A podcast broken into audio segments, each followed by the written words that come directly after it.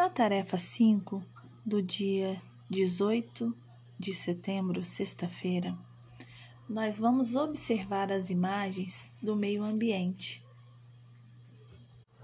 Temos várias imagens interessantes de crianças também no meio ambiente, na natureza. Vocês já fizeram algumas atividades a respeito de coleções. Você já começou alguma coleção? Que tal construir alguma a partir de agora? As coleções podem ser as mais variadas possíveis, de elementos da natureza ou não. Podem ser também coleções de coisas que vocês têm em casa, que sejam fáceis para vocês pegarem.